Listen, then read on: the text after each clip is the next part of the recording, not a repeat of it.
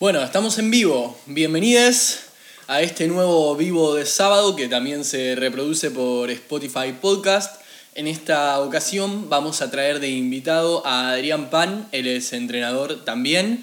Su Instagram es arroba adriannpng y además de ser entrenador también es bailarín. Nos va a estar hablando sobre el entrenamiento de los bailarines y bueno, nos va a estar contando bastante de eso. La segunda mitad del vivo Igual que en el vivo anterior, vamos a estar otra vez con Víctor, con arroba Big Fitness Trainer, hablando un poquito más de entrenamiento. Ahora, en cuanto se conecte Adrián, empezamos con la entrevista para él, las preguntas que ustedes hicieron y algunas que tengo yo por acá también. A ver, ahí Adrián está conectado, estamos buscando... Ahí está. A ver. Ahora en cuanto entre con nosotros, ya estamos. Ahí está. Uh, recién lo teníamos. Se nos perdió.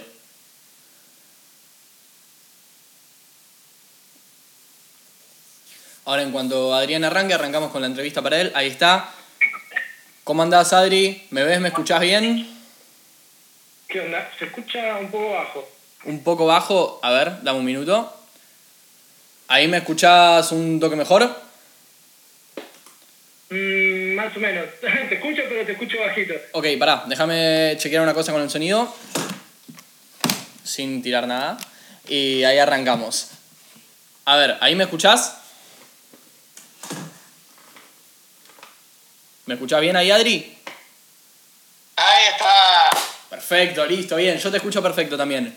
Eh, bueno, bien. Vamos a arrancar con lo primero de todo que queremos que nos cuentes qué bailás vos, qué estilo y hace cuánto lo bailás. Mira, eh, yo bailo hip hop, todo lo que sería ¿no? de arriba, nada de, trucos en el piso. Eh, y lo bailo de los 18 años, o sea, hace 10 años que bailo ya. Bastante, bastante. Y nada, sí, sí, sí. Nunca he ido así a escuelas, viste, para aprender, sino que aprendí todo por mi propia cuenta. Y, y nada, y siempre fui variando, ¿viste? Fui yendo a otras categorías, por ejemplo, salsa, ¿viste? Otros estilos, como para ver y aprender cada uno, ¿viste? Sus distintas formas. Claro, te fuiste abriendo a otros estilos de danza y aprendiendo un poco más de eso. Claro, claro, porque hay que, viste, expandirse. Genial. Y otra, bueno, una pregunta que, que, acá que nos hizo la gente es si notaste diferencias desde que vos empezaste a entrenar eh, en, tus, en tu danza, en tu baile. Si rendiste más, si te cansaste menos, ¿qué diferencias notaste? Claro. Sí, sí, se nota mucho la diferencia. Yo al principio eh, no entrenaba para el baile, o sea, yo bailaba, eh, hoy en día que empecé a darme cuenta más del tema del entrenamiento y todo eso y empezar a, enfocarme en entrenamiento adaptado al baile, he notado mejores, muchas mejorías en los trucos, en, la, ¿viste? en las posturas. Eh, el, el entrenamiento ayuda mucho a complementar el baile. Bien, copado, copado. Y bueno, ahora tenemos eh, una pregunta que es pregunta doble en realidad. Dentro de hip hop, ¿qué es lo que consideras más importante entrenar? ¿Qué capacidades? Eh, y ¿Qué capacidades y qué músculos ambas dos? Y después también, ¿qué consideras más importante en otros estilos de danza? Porque claramente no es lo mismo un bailarín de, hip hop que un bailarín de clásica o, o de danza árabe o afro, es diferente. Claro, claro. Eh, mira, lo más importante, yo creo, a ver, una pregunta muy buena. Eh,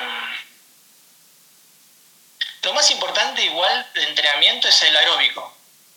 Porque vos tenés que tener una buena capacidad para, viste, aguantar. Pero pasa que va con muchas cosas, porque como tenés eh, lo aeróbico, también tenés lo, que sería anaeróbico, ¿viste? entrenamiento de fuerza, que el músculo pueda tolerar eh, explosiones, ¿no? Como que de repente tengas una reacción fuerte en un corto tiempo y que, viste, se aguante. Eh, más o menos en el entrenamiento, aunque no lo creas, clásico y todo, eh, hip hop, todo, como que llevan todo más o menos lo mismo entrenamiento, la misma postura, viste, distinto un poquito, pero más o menos van como de la mano todo, el entrenamiento del baile. Imagino también que la movilidad articular, ¿no? Sería. La movilidad articular es algo que tenés que, que laburar bastante. Va, yo, yo las veces que he intentado aprender un poco de danza me encontré muy limitado por ese lado. Eh, y sí, también me parece. Claro, la flexibilidad del movimiento de la articulación es mucho, muy importante. es como que. Nada, si vos no, podés eh, llevar tu pierna a un límite, ¿viste? Te podés llegar a romper, ¿viste? La bra los brazos, es como que eh, la elongación y que el músculo esté bien estirado y bien, ¿viste? Mm. Entrado en calor, todo es muy importante en el tema del baile. Bueno, mira, eso lo eh, enganchamos con otra pregunta que, que nos hicieron, que es si para entrar en calor antes de bailar en vivo, recomendarías hacer estiramientos estáticos, porque es como que hay, hay, una parte que sí, una parte que no. Tenés la parte de que el estiramiento estático antes de, de, una competición puede aumentar un poco el riesgo de lesión, pero por otro lado lo puede disminuir dependiendo de qué músculo estemos hablando. ¿Vos qué harías, por ejemplo, si tuvieras una presentación? Eh, eh, ¿Harías estiramientos estáticos antes o preferirías eh, entrar en calor con movilidad articular?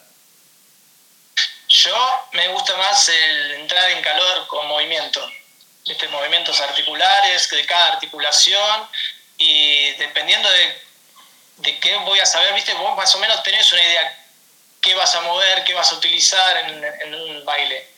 Y me, me, enfoco en eso, ¿viste? Por ejemplo, las muñecas, los hombros, las rodillas, cadera, que es todo muy... que en el baile se mueve. Mm. Eh, me gusta hacer movimientos articulares para que entre en calor. Después, yo pensando en esa pregunta, eh, me puse a pensar, por ejemplo, en una bailarina de, danza clásica, por ejemplo, que ahí quizás podría entrar algún estiramiento estático de isquiotibiales, pero mayormente también pensé en que no estaría bueno estirar gemelos antes porque podría contribuir a alguna que otra lesión de tobillo. Y después con eso se me ocurrió hacerte esta pregunta. Lesiones comunes en la danza. Eh, en, en, cualquier estilo y en algún estilo en particular, como vos prefieras responderla, ¿cuáles crees que, que son y qué harías para trabajar el prevenirlas? La lesión creo que más comunes en la danza son eh, tobillo, esguince de tobillo. Sí, el esguince de tobillo es un clásico. En las rodillas, creo que eso es... Y tercero yo pondría tal vez el hombro ¿El hombro? Como de esas tres lesiones son como las más que se ven en la danza, ¿viste? Porque, nada, un movimiento mal, ¿viste? Que haces, eh, mm. se mueve mal la circulación y te puede generar una lesión, ¿viste? Claro, el hombro, el hombro principalmente en gente que es hiperlaxa, ¿verdad? Claro, claro, claro, que eso tendrían que tener mucho la fuerza para que el músculo le mantenga el hombro siempre en su lugar y no se lo saque. Bueno, eso creo que está bueno que, lo digas porque hay eh, muchos bailarines y bailarinas que no entrenan fuerza porque es verdad que tiene un poquito menos de aplicación, eh, si bien la tienes un poco menos que por ahí el estado aeróbico, pero te previene un montón de lesiones, como lo que acabas de contar vos del hombro. Claro, por ejemplo, eh, lo que yo hice un par de veces clásico de clases y muy importante era la fuerza de las piernas la fuerza del abdomen y la fuerza de la espalda, que todo eso te ayuda a la postura, ¿viste? a que prevenir lesiones. Eh, es clave entrenar. Sí, sí. Sí, bueno, eso está bueno porque, eh, nada, por lo que te decía recién, que hay muchas bailarinas y bailarines que no entrenan fuerza porque eh, la única función casi que, que, tiene es la prevención de lesiones y después en algunos estilos, como contaste vos, eh, sí que es muchísimo más aplicable. Entonces, si vos sos bailarino o bailarina, está bueno que te consigas un entrenador que entienda del estilo que vos estás bailando para poder enfocar tu entrenamiento a eso en particular.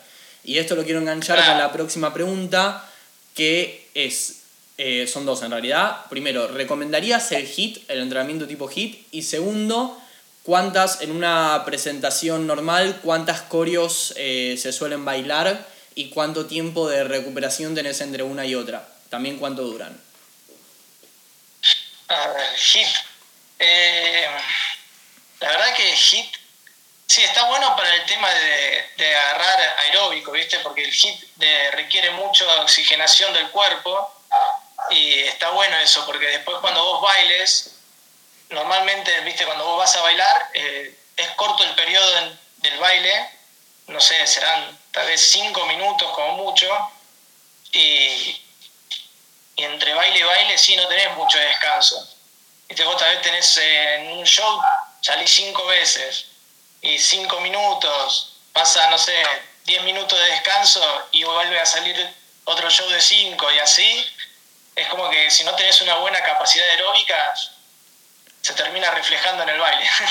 Sí, me parece interesante por eso que decías de tener unos 5 o 10 minutos de descanso, eh, entrenar la recuperación. No, no únicamente entrenar la capacidad aeróbica, sino también la capacidad de recuperarla.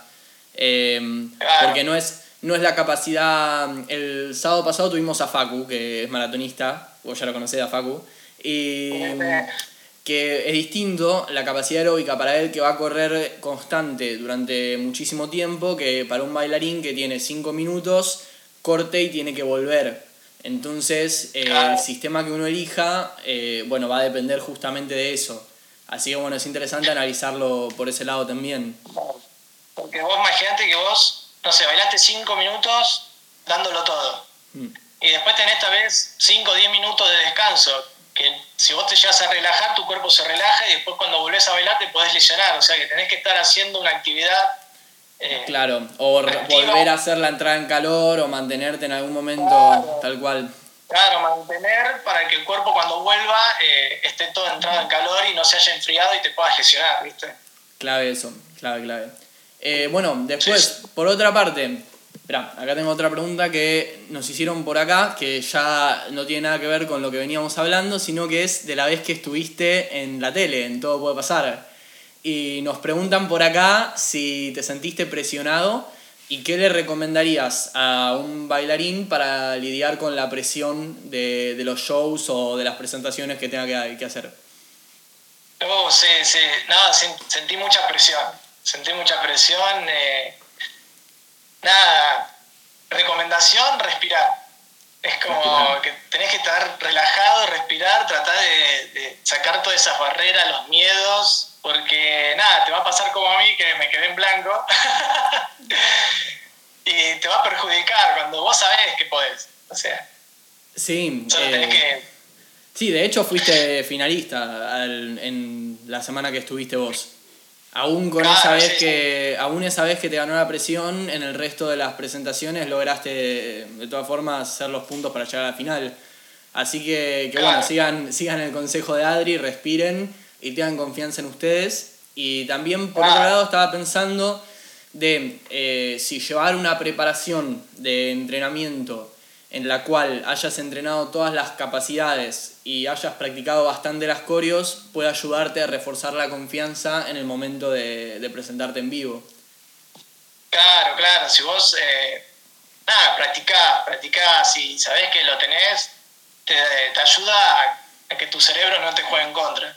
Igual eso también, con el cerebro, viste, es como un músculo, se entrena. Vos podés entrenar el tratar de ponerte tranquilo, hay un montón de de, cosas por internet, vos buscás que te ayuda a relajar la mente en esos momentos, viste, de nervios.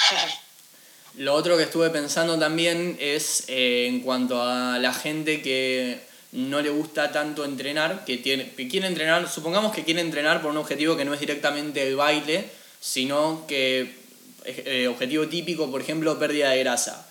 Eh, podrías usar dentro del resto de la planificación que incluye fuerza y todo lo demás, el entrenamiento a través de coreografías para los días que toque aeróbico o, algo por el estilo para favorecer la adherencia. ¿Qué, qué opinas de eso vos y cómo lo, lo harías?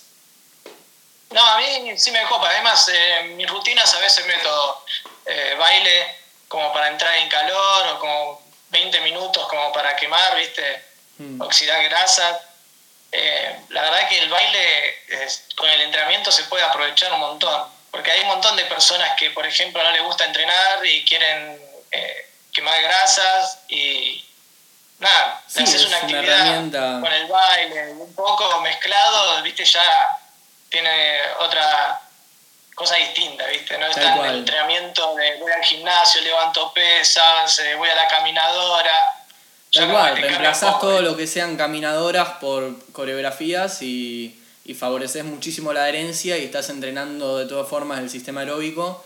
Eh, bueno, eso me parece, me parece genial que, que tiene el baile, que ayuda muchísimo a, a, eso, a la adherencia.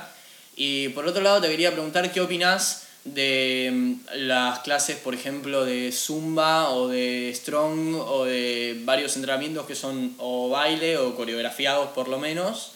Eh, ¿Qué opinas con que se den eh, a través de vivo de Instagram? A mí, eh, zumba, te admito que me encanta, me re divierte zumba. Es como una actividad donde, nada, estás quemando y te estás divirtiendo y moviéndote. me, me parece que sirve un montón. Lo que no me gusta mucho es el Strong Zumba, que no está como hecho para cualquier persona, porque exige demasiado, viste, a veces las posturas, eh, es como que ya va a otro nivel, ya como que tenés que ser un poco más avanzado para el Strong Zumba. Claro, por ahí el strong no es algo tanto como para dar por directo eh, y abierto, sino que, tiene que ser también más bidireccional, como que te estén atentos un poquito más a las correcciones. y Ya tenés que tener un profesor que te pueda corregir, porque nada, tiene demasiadas posturas, yo lo he visto, he hecho un par de clases así por, por internet, y es bastante postura, viste mucho el tema de la sentadilla, que si no te ven y no te corrigen, te podés terminar haciendo una lesión. Claro. Y nada, no es como Zumba, que Zumba es más baile, más muchos pasos básicos, o sea, no, no hay riesgo de una lesión, no es tan intenso, ¿viste? La verdad que son cosas muy distintas. Bien, y por otro lado, eh, a vos que bailás mucho de arriba, yo te vi, tenés una disociación impresionante. Eh, o sea, movés por separado músculos que, que, yo no puedo y que cualquier ser humano normal no puede. Y te quería preguntar, ¿qué, ¿con qué frecuencia semanal entrenás eh, disociación, flexibilidad y movilidad. ¿Lo entrenás todos los días, tres oh. veces por semana? ¿Cómo te organizas? Sí, como cuatro o cinco veces por semana estoy eh, haciendo algún movimiento y tratando de, coordinar, ¿viste? La coordinación es muy importante en el tema del baile. Hay muchos ejercicios, por ejemplo, con los dedos, ejercicios de tratar de coordinar como para que el cerebro ¿viste? vaya trabajando y vaya entendiendo cómo moverse. Eh, pero sí, siempre igual cuando hago un entrenamiento común, por ejemplo, como entrada en calor, hago disociación de cada parte de mi cuerpo, el cuello, de tratar de, separarlo de mi cuerpo. Eso que acabas de hacer recién a mí me vuela la cabeza. Eso que acabas de hacer con el, cuello es de otro planeta para mí. Eh, bueno, está, está muy interesante eso que decís también que si vos sos bailarino o bailarina y vas a entrenar, por ejemplo, fuerza o aeróbico, dentro de los descansos, dentro de la entrada en calor, eh, vos podés aprovechar y entrenar también un poco la disociación o la movilidad. Eh, nada, eso me pareció muy copado. Claro, claro. Eh, también como es importante, muchos ejercicios, a mí me gusta, muchos ejercicios isométricos, mm. como para que el músculo gane la fuerza de poder estar contraído de bastante tiempo, porque por ejemplo una bailarina de clásico, cuando toma sus posturas, es pura fuerza de resistencia del músculo, de que pueda estar en la postura parada en un pie y aguantar ahí. Sí, tal cual, la resistencia de gemelos es una bestialidad en ese caso en particular. Y ni hablar eh, como el otro chico que estuvo con vos, eh, Pato, que, que, hace muchas verticales y, y nada, y ahí también muchísima fuerza y muchísimo sí, equilibrio. es eh, el breaking, lo que, es, lo que son los b-boy, las big trabajan mucho al, hacer freeze, que son trucos donde vos te clavas en una pose, necesitas mucha fuerza del músculo en resistencia, porque es clavarse ahí y que el músculo aguante, ¿viste? Y tal vez cambiar a otra pose y aguantar. Sí, de hecho, sabes que me propuse eh, salir de la cuarentena sabiendo hacer baby freeze? Oh, el, el, clásico. sí, sí, el más básico, el más básico, vamos a poquito, porque si no... ese, ese es el más importante, porque ese te deriva un montón de trucos más. O sea. Sí, tal cual, tal cual, tal cual. Eh, bueno, eso también está bueno que, que lo digas y... Perdón, ¿qué, decías? Eh, la yoga. Hacer yoga eh, me parece que es espectacular para el equilibrio, para la fuerza, la resistencia. La flexibilidad. que es ¿Cómo? La flexibilidad también en yoga. Sí, sí, es como que trabaja en todo, trabaja la fuerza del músculo y que el músculo se estire, la verdad que es, es genial. es un muy buen complemento, sí, para, el bailarín. Eh, te iba, ah, te iba a decir eso, eh, que cuando con todo lo que es el breaking, por ejemplo, y probablemente con clásico pase también, o con afro que tiene bastantes saltos, eh, nada, está bueno que, que arranquen desde lo más básico eh, porque si, si, le pifias a un truco de, de, breaking, te vas a la mierda. Sí, bueno, el breaking tiene muchas lesiones, ahí sí ya... Sí, a ver, si, si, vos estás bien entrenado y bien preparado, zafás mucho, pero si querés arrancar de lo más difícil, y no. Claro, no, igual sí, hasta, qué sé yo, creo que lo más fácil del breaking, el baby free que vos dijiste. Sí, sí, o sea, el baby free es fácil, pero no es tan fácil tampoco, sí requiere demasiado el breaking de entrenamiento y Tal cual, tal cual. Ah, el afro es demasiado saltos el afro, sí, el afro tiene mucho... Y ahí la fuerza, toda la fuerza de los tobillos y los gemelos me imagino que debe ser clave para, no tener el típico esguince de tobillo de saltar y caer mal. Ah, claro. Y el abdomen, ¿sabes que el baile tiene mucho de la fuerza del abdomen? Para mantener muy bien la postura y el centro de gravedad, es como que ayuda un montón. Mira, clave entonces a meterle a las planchas. A full. Igual todo, todo el core, porque muchos, viste, entrenan abdominales porque quieren tener como la tabla. Y es muy importante todos los músculos que son la parte posterior lumbar. Espinales, glúteos, multífidos, sí. Exactamente, es muy importante que todo esté fuerte, porque si uno está débil y el otro está bien fuerte, termina, viste, haciendo que la otra parte se termine lesionando por alguna por algún truco o algo, viste, que hayas, que esté bueno, eso está, muy interesante también. Eh, para evitar lesiones vos tenés que estar bien compensado, no podés tener muchísima fuerza en algunas partes del cuerpo y muy poca en otras, porque si no, no vas a... Estoy tratando de explicarlo sin usar la palabra coordinación intermuscular, pero la voy a tener que usar. Eh, si no tenés coordinación intermuscular, que es como eh, trabajan los músculos entre sí, si hay uno que puede hacer muchísimo más que el antagonista o que otro que participa, entonces no le vas a pifiar a la postura. Eh, así que, nada, sí, eso me parece muy interesante. por ejemplo, si vos entrenás mucho el pecho y no lo elongás y no entrenás los músculos de la espalda, ¿qué pasa? Termina llevándote el hombro hacia adelante y cambiándose, empezás a tener esa jorobita y, no, no, no mantener la postura, y es muy importante eso.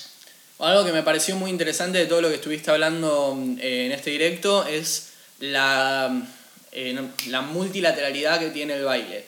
Que necesitas flexibilidad, necesitas movilidad, coordinación, eh, estado aeróbico, fuerza, por lo menos para prevenir las lesiones o para mantener posturas. es como una disciplina que necesitas entrenar absolutamente todo. y eso me parece, me parece muy interesante y nada, imagino que debe ser bastante complejo planificar el entrenamiento para un bailarín. Uh, se Se fue. Estaba diciendo que, nada, que es muy interesante eso y que debe ser muy complejo eh, preparar el entrenamiento para un bailarín. Sí, sí, sí, sí, la verdad que eh, es bastante complejo, porque vos tenés que mirar qué disciplina, eh, tenés que ver cada detalle, ¿viste? es como que no es un entrenamiento normal armado como para cualquier persona, tiene que ser, viste, como muy específico. Tal cual. Eso estaría bueno un entrenador personal, viste, que te arme bien una rutina. Y para eso, para eso estamos nosotros, para eso estás vos, que te especializás en baile, y por eso te iba a preguntar también, ¿estás trabajando por videollamada a distancia durante la cuarentena? Por el momento eh, no estaba haciendo nada, estaba, paré todo, viste, con esto de la cuarentena, pero sí, mi idea es tratar de retomar y empezar a hacer por videollamadas entrenamientos, así que... Excelente, bueno, si alguien, si alguien que está viendo este directo o lo está escuchando por Spotify Podcast le interesa, es arroba adriannpng y con él se comunican para empezar a entrenar. Si son bailarines o bailarinas les va a venir muy bien porque él sabe cómo eh, hacer el entrenamiento más específico para el estilo que ustedes están bailando. Así que bueno, con esto mm, ya iríamos cerrando y haciendo el cambio. Ahora viene Víctor que vamos a responder un par de preguntas de la gente. ¿Algo más que quieras agregar? No, no, no. La verdad que ya creo que hablamos un montón del baile. Buenísimo, buenísimo. Bueno, eh, listo entonces. Eh, vayan a seguirlo, arroba Adrián NPNG y ahora hacemos el cambio con Víctor. Listo. Estoy buscando cómo se cambia. ¿tenés, ¿tenés, para salir vos ahí si lo meto a Vic? Sí, sí, ahí. Ahí va, listo. Bueno, ahora estamos viendo cómo hacer el cambio con Víctor. Tiene que estar acá, ahí. Lo estamos agregando. Y ahora con él vamos a responder todas las preguntas que ustedes nos dejaron en la semana. Ahí se está conectando. ¿Cómo andás, Víctor? bien? ¿Todo bien, vos? Todo ¿Cómo perfecto, todo bien, todo bien. Bueno, eh, muy bueno vivo. Sí, muy, interesante. muy interesante. Muy interesante que sea tan eh, multilateral el baile, que necesites absolutamente todas las capacidades, incluso la fuerza, que hay mucha gente que por ahí piensa que no. Sí. Eh, así que, que, sí, estuvo muy, muy interesante. Y bueno, y con eso también empezamos ahora nosotros con lo que nos estuvieron preguntando. Eh, preguntas que te hayan hecho a vos eh, para que hablemos en esta media hora que queda del vivo. Sí, las preguntas, lo que más me preguntaban era lo, que es el entrenamiento, o sea, la duración del entrenamiento. Eh, viste que hay muchas maneras, hay muchos tipos, según los objetivos, según lo que es lo que quiere lograr, según los, las estructuras de, entrenamiento que hay, hay muchas variantes, así que está bueno. Muchos piensan que una hora y es una hora y tengo que clavarme una hora, o lo que otros piensan es que para ganancia muscular o para mayor hipertrofia, por ejemplo, tengo que estar tres horas metido en el gimnasio. O con que 20 minutos no, no me sirve. Hay muchas variantes, está bueno, está bueno es, es, es amplio el, la respuesta y también a lo que estamos viviendo ahora, porque hay mucha oferta, yo veo que hay muchos gimnasios que suben rutinas, viste, una rutina y te dice 8 minutos Tabata de este entrenamiento, pero no te dice, tenés que tener una entrada en calor, tenés que tener un warm-up, tenés que tener eh, movilidad articular y después recién al foco de entrenamiento y después el cooldown o la bajada. Está bueno primero entender lo que es una sesión de entrenamiento. Tal cual. De hecho, el entrenamiento tipo HIT eh, tiene, hay muchísimos sistemas que son muy cortos, como puede ser por ejemplo el Tabata, que el Tabata dura 4 minutos, si haces dos Tabata son 8 que se puede hacer, pero en realidad la idea de eso es que hagas los 4 minutos del Tabata más unos 10 o 5 de entrada en calor, entonces son 15, no son 4. Sí que igual 15 minutos, a ver, no es nada y no te ocupa nada de tiempo y está buenísimo que exista, pero no son 4 minutos de Tabata. Agregar la entrada en calor y agregar la vuelta a la calma y te van a quedar 15, 20. Está bueno, está bueno eso porque... ¿Qué pasa? Como te decía, eh, hay mucha oferta, hay mucha oferta de rutinas ahora. Eh, mismo yo he subido algunas al, Instagram, está bueno subir, pero obviamente entender de que he visto muchas rutinas con mucho impacto y no es para cualquiera. mismo el HIT, que sería lo que engloba todo lo, lo, que es Tabata, lo que es AMRAP, lo que es EMOM, eh, todo eso es HIT. ¿Qué sería HIT? Bueno, son siglas en inglés de entrenamiento de alta intensidad intervalado, porque son cambios de intensidades. Tengo que arrancar muy alto y bajar. Está muy bueno porque utilizas el umbral anaeróbico allá arriba, te vas allá arriba. Es mucha, mucho gasto energético. Eh, influye también en lo que es eh, utilizar, el cuerpo utiliza como combustible las grasas, que eso es bueno, eh, pero el tema es que no es para todos. Tal cual. Bueno, de hecho, yo ahora estoy en el gimnasio en donde eh, trabajaba antes de la cuarentena y sigo trabajando ahora. Eh, están dando hit a través de Zoom y me pidieron a mí que dé, que hit a través de Zoom. Y yo, yo les avisé, les dije, miren, el hit no es para cualquiera. Podemos hacer un hit adaptado que sea como una iniciación al hit que venga a ser los sistemas del hit pero sin la intensidad habitual. ¿Por qué? Porque si vos no conoces a la persona a la que le estás dando el hit, lo vas a matar. O O sea, es así. Sí, sí. Entonces sí que puedes usar los sistemas que tiene el HIT, como el Tabata que dijimos antes, el EMOM o el AMRAP, pero si vas a hacer algo que sea para, todos y todas o, que sea algo que, entre comillas, cualquiera pueda hacer, vas a tener que bajarle muchísimo la intensidad y no va a ser realmente un hit, sino que va a ser el sistema del hit con una intensidad eh, que pueda hacer casi todo el mundo. Exactamente, exactamente. Está bueno eso y está bueno lo que se está implementando. Yo estuve leyendo, no en, en nuestro país recién están llegando. Y está bueno que, que lo, lo, vean en los gimnasios las personas que les gusta ir a las clases. Por ejemplo, las clases de HIT está bueno. Mm. Pero ahora lo que se enfatiza o lo que se está buscando, por lo menos en Estados Unidos, es que, ¿qué pasó? Hubo un problema. Mucha gente fue a clases de HIT sin estar preparada. Lo mismo que le pasó, lo mismo que pasó en el CrossFit, tal cual. Eh, cuando llegó el CrossFit acá, el CrossFit tenía un porcentaje de lesiones altísimo y la gran mayoría de la gente que se anotaba al CrossFit dejaba o porque se lesionaba o porque no bancaba la intensidad. Entonces me parece que, que, el HIT y que el CrossFit son cosas que si vos no conoces a la gente que va y no, no lo adaptás para cada uno, eh, es muchísimo más riesgoso que un entrenamiento normal que no haya estado adaptado. Sí es muy beneficioso, pero tiene muchos más riesgos, ese es el tema.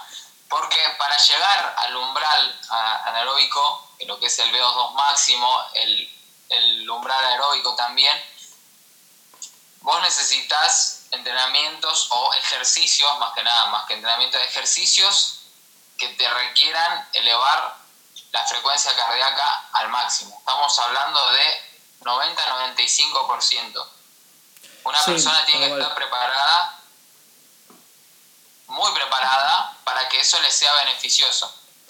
Sí, aparte tenés que, tener las herramientas para medir lo que estás haciendo. Suponete que vos quisieras armarte un hit para vos mismo, eh, algo que tendrías que tener, ponele que sacaste, una, sacaste información, buscaste un par de ejercicios, todo.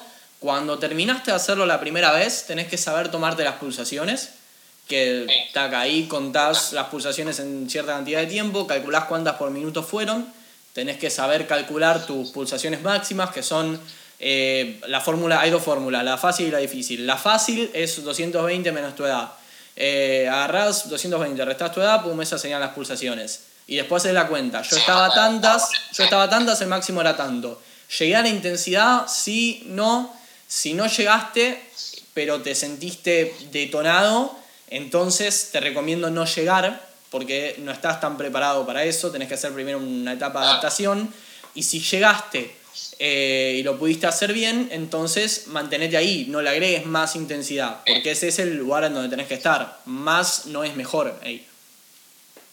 Exactamente, también una persona entrenada como vos eh, o que está en su peso ideal, eh, es, es, es beneficioso el HIT y no para alguien que está excedido de peso. Por el tema del impacto más que nada. Sí. sí, sí, sí, por el tema, porque requiere muchos ejercicios de altísima intensidad que la gran mayoría son de alto impacto. Ejemplo, sentadillas con salto. Sentadillas con. O sprint elevando rodillas al, al pecho. Barpees, lo mismo. Barpees, exactamente, exactamente. Son ejercicios de mucha intensidad, entonces uno, para ir englobando, ¿puede hacer hit? Sí. ¿Lo puede adaptar? Sí.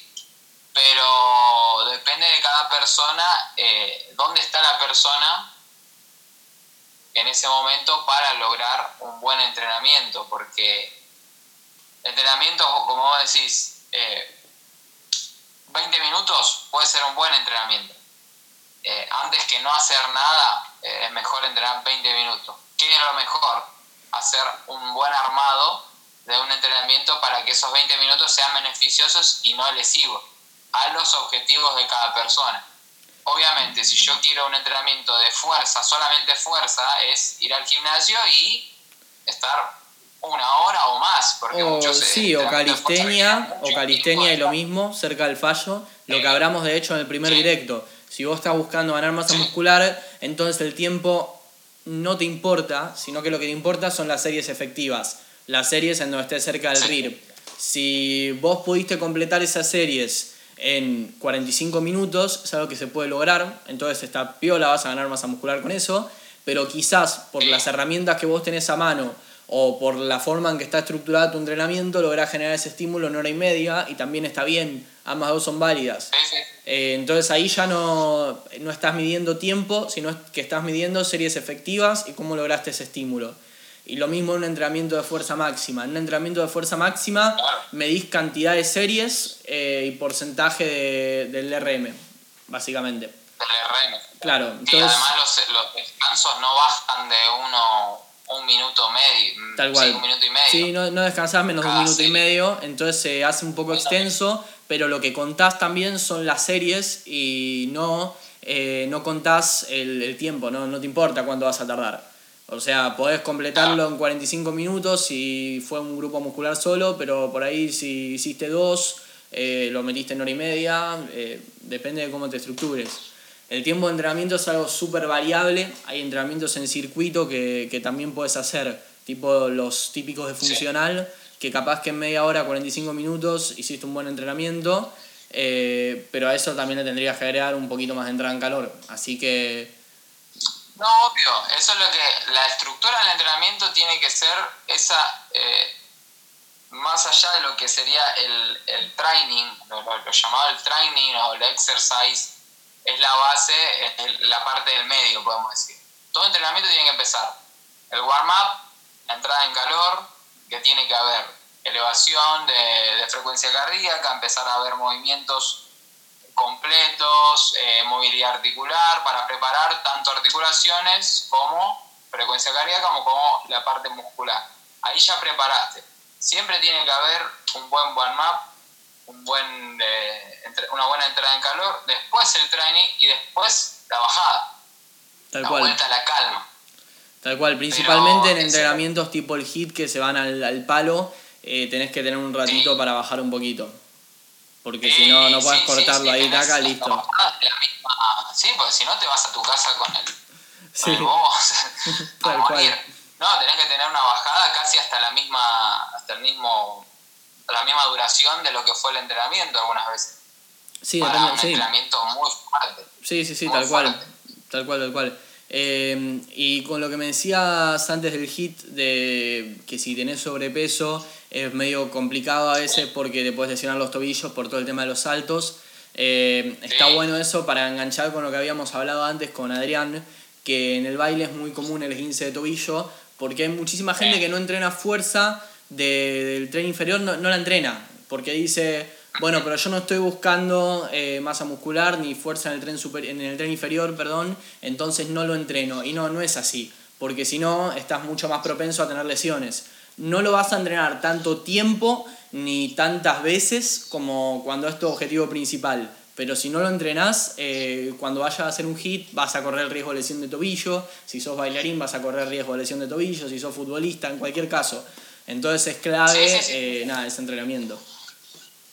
Es clave tener una sesión de fuerza, que todo, todo entrenamiento tenga una sesión de fuerza, ya sea semanalmente o en el mismo, en la o tener una fase de fuerza, podemos decir. Lo más completo sería dividirlo, eh, qué sé yo, una persona que entrena cuatro veces por semana, una o dos que haga una sesión de fuerza, porque es como decís, uno tiene, uno piensa eh, fuerza, o vos le decís a una persona, tenés que tener fuerza, no, no me quiero, no quiero ganar volumen, no quiero ser gigante, te dice. O sea, eh, relacionan, todavía se relaciona la fuerza con el fisicoculturismo o con un powerlifter, por ejemplo. Que no es lo mismo, porque si vos ves un, entrena, un futbolista, como decís, hace sesiones de fuerza porque lo requiere, porque tiene que tener fortaleza tanto en los músculos como en la parte ósea. Entonces eso lo ayuda a evitar las lesiones, fortalece los tendones también, el entrenamiento de la flexibilidad, o sea, es muy variado, no solo no quedarse con, con las clases, por ejemplo, o con los entrenamientos que, que de HIT, porque es hermoso hacer HIT, está muy bueno, pero no es completo. O sea, requiere lo otro porque a la larga, ¿qué te pasa? Si yo estoy haciendo HIT toda la semana, a la larga voy a tener fatiga a la larga no voy a tener una buena fuerza muscular, o sea, voy a perder masa muscular incluso, y a la larga también hay riesgo de lesiones. Seas, eh, estés en tu peso o no. Hay mucho esguince, hay muchos dolores de rodilla, roturas, muchas lesiones, porque no se entrena, como decís, eh, la parte de fuerza, que es, que es muy importante. Y estuvo bueno lo que decía Adrián de, que el baile, que uno dice, yo entreno baile y no, no tengo que hacer musculación o una parte de fuerza, pero no, lo dijo él, es, eh, es importantísimo porque eh, requiere fuerza en todo. Y, es, una, es evitar lesiones, fortalecer, no, no es volumen. Uno tiene que entender que ganar fuerza eh, no tiene nada que ver con lo que es volumen muscular. Más, ganar masa muscular es una cosa, ganar volumen muscular es otra, podemos decir. Sí, y de hecho está muy buena esa comparación que hiciste recién y yo creo que es importante que todo el mundo entienda que fuerza es salud, o sea, fuerza es evitar lesiones cuando, no sé, mismo si vos entrenás fuerza regularmente, cuando tengas 80, 70 años, vas a tener muchísimos menos problemas de postura, muchísimas lesiones por pisar mal, porque te caíste, por lo que fuera. Entonces, fuerza, cuando uno habla de entrenar fuerza, no es únicamente para ganar masa muscular o como para estar más lindo o más grande, no, ni siquiera. Con fuerza nos referimos a, fuerza de, tener fuerza para no romperte, nada más. Entonces tu entrenamiento puede ser un entrenamiento enfocado en otra cosa que nada que ver y tener al menos una o dos sesiones de fuerza como para eh, cuando hagas lo otro no romperte. Eso, nada, eso es clave porque hay muchísima gente que todavía no, no lo entiende no le llegó la información eh, bueno, y nada, es súper importante. Así que bueno, volviendo al tema... decime, decime. Eh, viste que la palabra fuerza, lo que es fuerza para, uno o para el otro es, es, global lo que es el entrenamiento de fuerza. Estuvo bueno lo que vos decías de cuando llegues a 80 años vas a llegar bien. Porque ¿qué pasa? Se está viendo mucha, lo podemos hablar en otro, en otro en otro programa, mm. podemos hablar de lo que es la sarcopenia o de lo que es la pérdida de fuerza, de masa muscular, cómo engloba muchos eh, problemas eh, patológicos eh, en las personas grandes. ¿Por qué? Porque se reduce el entrenamiento de fuerza o se reduce la persona no hace más fuerza en su vida. Entonces ya a partir de 70, 80 empezamos a ver que pierde postura, las personas grandes, viste, que se van encorvando, van perdiendo. ¿Y qué le recomiendan los médicos? Anda a caminar. Sí, la típica. La típica, la típica. 30 minutos de caminar. ¿Cómo decís? Pero, ¿qué haces? O sea, ¿perdés la masa muscular? ¿Qué hacemos? Porque la masa muscular no es solamente para hacerme lindo. No, no, no, tal cual. Es, un sistema inmunológico, eh, como vos decís, fuerza en la postura, fuerza sentirte fuerte evitar lesiones, eh, y recordemos lo primero que dije, sistema inmunológico. Así que está bueno.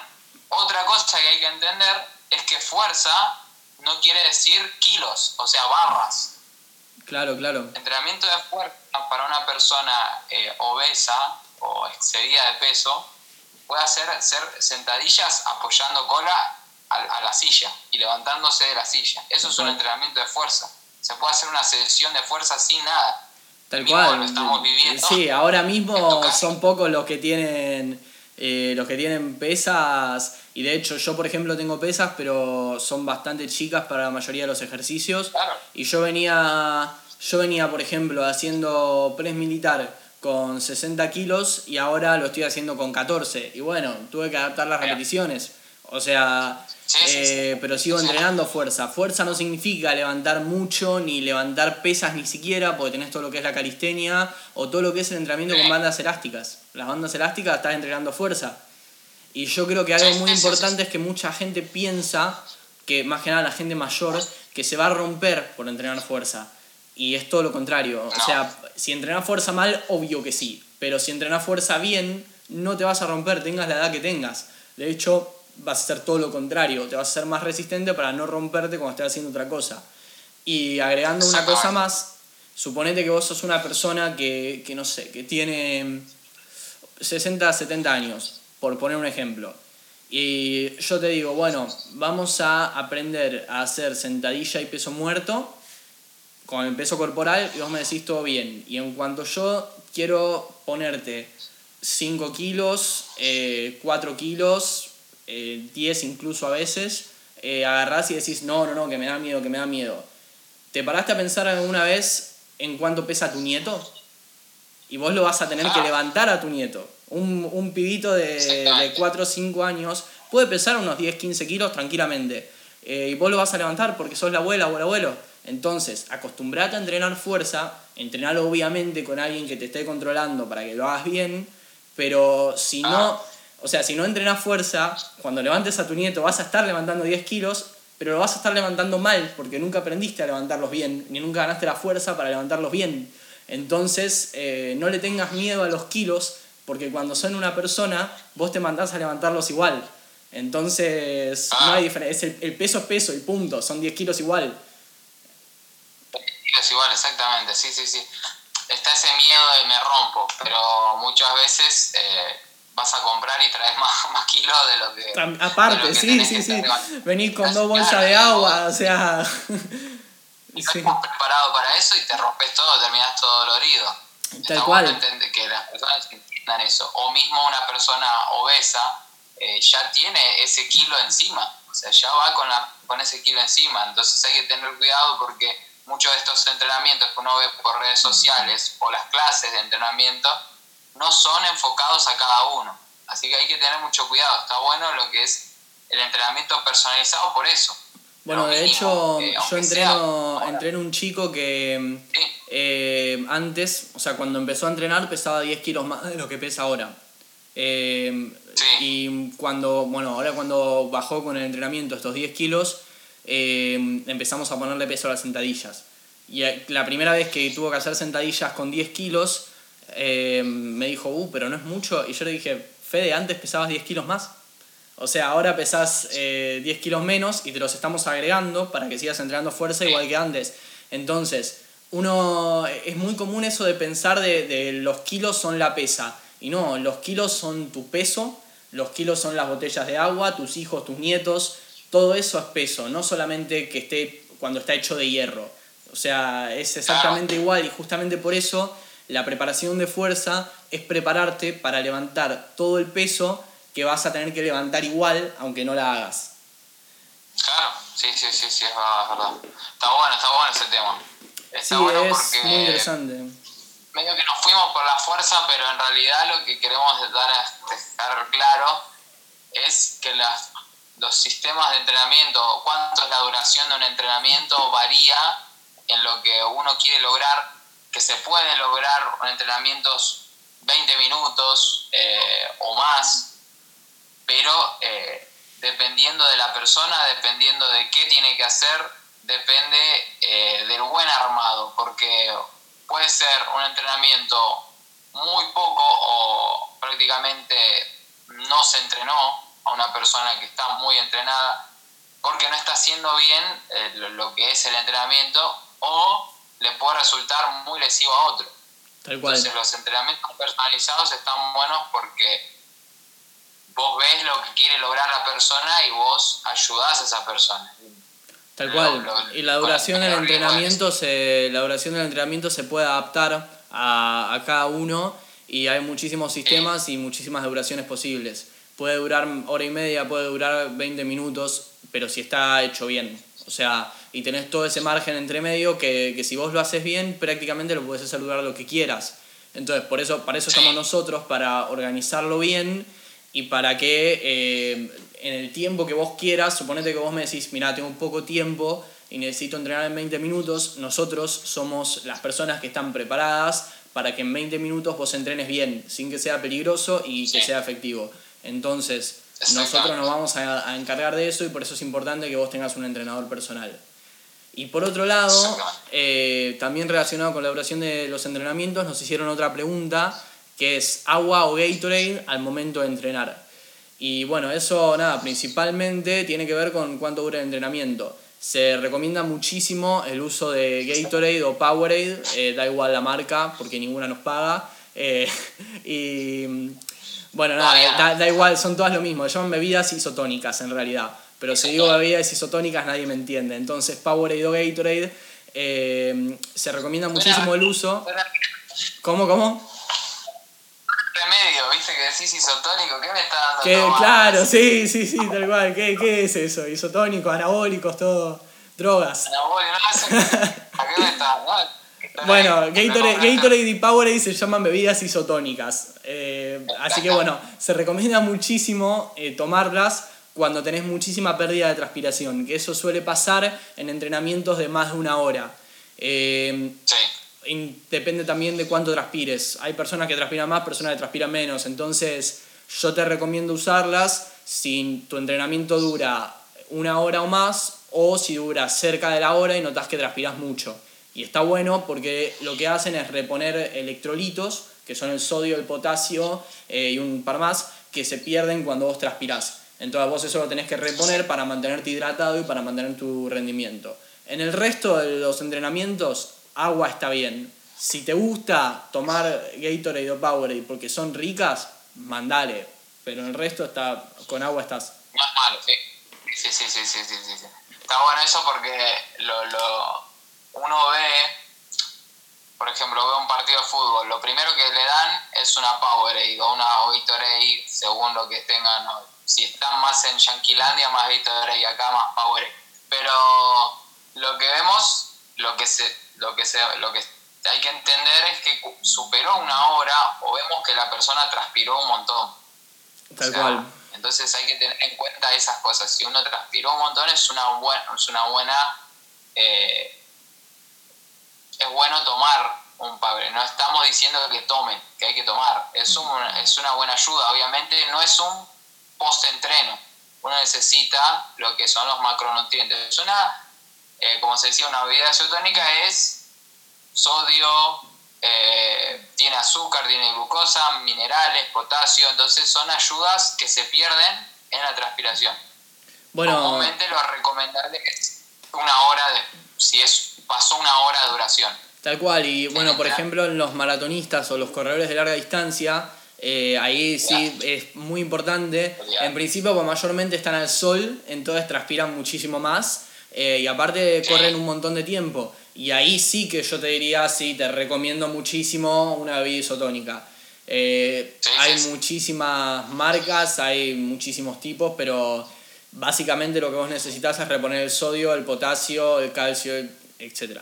Entonces... Sí, sí, sí, sí, los minerales que se han perdido. Exactamente, exactamente, exactamente.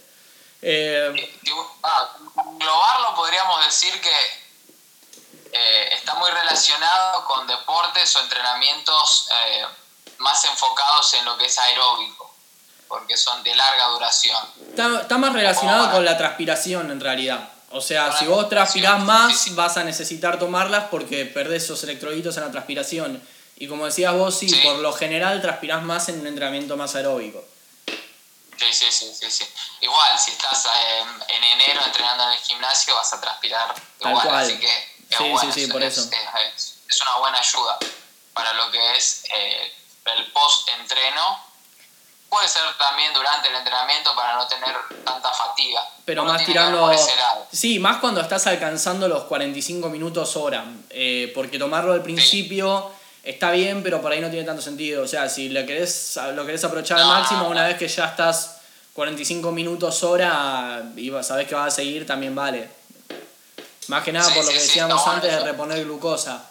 Eh, que también la mayoría son azucaradas, hay algunas que tienen versión eh, cero, que también está interesante, eh, pero bueno, las que son azucaradas está bueno para reponer energía también, si todavía te queda un toque de entrenamiento. Claro, está bueno porque no como un eh, antes de entrenar me tomo una Gatorade y me voy a entrenar, ¿viste? Claro, otra cosa. No tenés nada que reponer porque no transpiraste nada, entonces no tiene sentido. No transpiraste nada, solamente estás reteniendo más, más azúcar, más glucosa, más sodio. Y más líquido. Hasta puede ser contra si sos una persona, eh, ya eso nos metemos en otro tema, pero es mejor a los 45 minutos, a la hora de duración, al terminar, eh, cuando ya estás más transpirado. Así que como decías, está relacionado con la transpiración, directamente con eso. Tal cual, tal cual. Bueno, yo creo que con esto ya, ya estamos para ir cerrando, ya vamos casi una hora. Eh, acuérdense que nos pueden seguir a nosotros, a mí si están viendo el vivo es este el Instagram, Víctor es arroba Big Fitness Trainer eh, y Adrián, que es el chico, el bailarín y entrenador que estuvo al principio, es arroba Adrián NPNG. Los tres estamos trabajando a distancia con la cuarentena como entrenadores, así que si están interesados nos mandan mensaje a cualquiera de nosotros. Y acuérdense que esto también lo van a poder escuchar en Spotify Podcast y en Anchor lo buscan como Sobreviviente Podcast. ¿Algo más que quieras agregar, Vic? Nada más, nada más. Así que mantenemos. Ah, que van a ser el próximo sábado, cualquier consulta, seguimos. Tal cual, ustedes pueden proponer temas para que hablemos todos los sábados, esto se hace todos los sábados. Y también pueden proponernos invitados porque todavía no decidimos quién va a venir el próximo sábado, así que si estás relacionado con el deporte, el entrenamiento, la nutrición, la rehabilitación de lesiones, escribinos si querés participar. Y si conoces a alguien, proponénoslo para que nosotros vayamos a, a preguntarle si le interesa. Genial, genial, genial. Así que bueno, con esto ya vamos cerrando. Y terminamos este directo de sábado. Nos vemos el próximo sábado. Y va a estar esto por 24 horas. Nos vemos. Nos vemos. Chao, chao.